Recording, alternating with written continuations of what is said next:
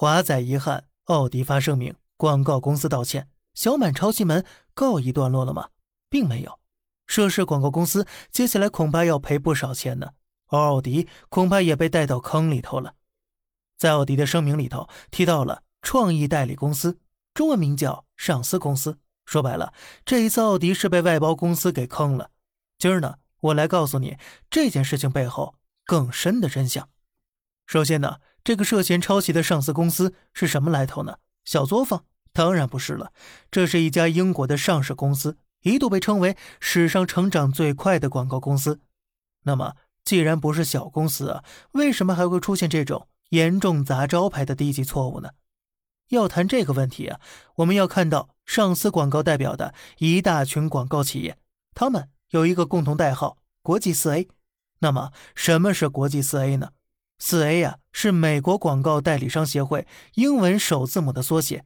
全球各地的广告业几乎都是有美国四 A 作为标准的。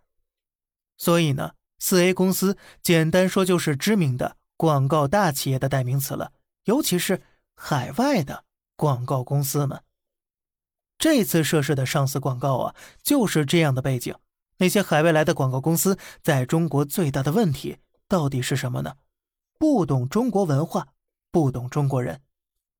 奥迪的这条视频呢，打的是中国二十四节气当中的小满，这完全属于某些海外广告公司的知识盲区。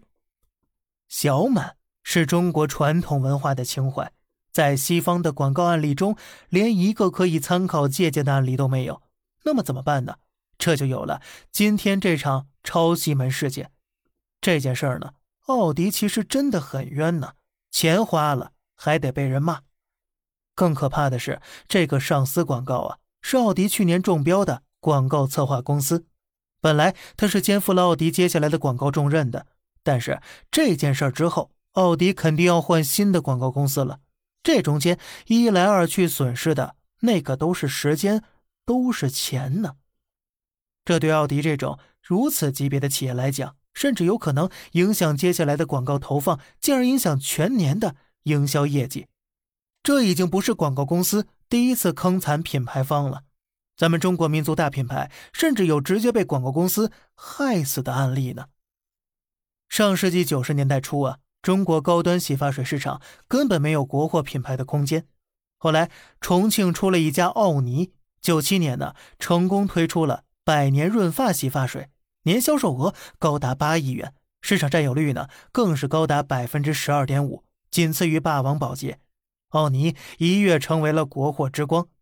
当年呢，他们家的经典广告可以说是条条经典，比如“长城永不倒”啊，“国货当自强”，再比如。刘德华的梦中情人要有乌黑亮丽的长发，周润发的百年润发给女主角洗头之类的，这些呀都成了一代人心目当中的经典画面。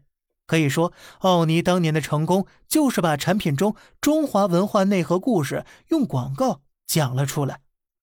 就在所有人都觉得奥尼要颠覆国内洗发水行业、大展拳脚时，奥尼突然就走了下坡路了。哎你要问为啥？他呀被国际四 A 广告公司给坑了。你要问怎么坑的，咱们下期再说。好了，这里是小胖侃大山，每天早上七点与你分享一些这世上发生的事儿，观点来自网络。咱们下期再见，拜拜。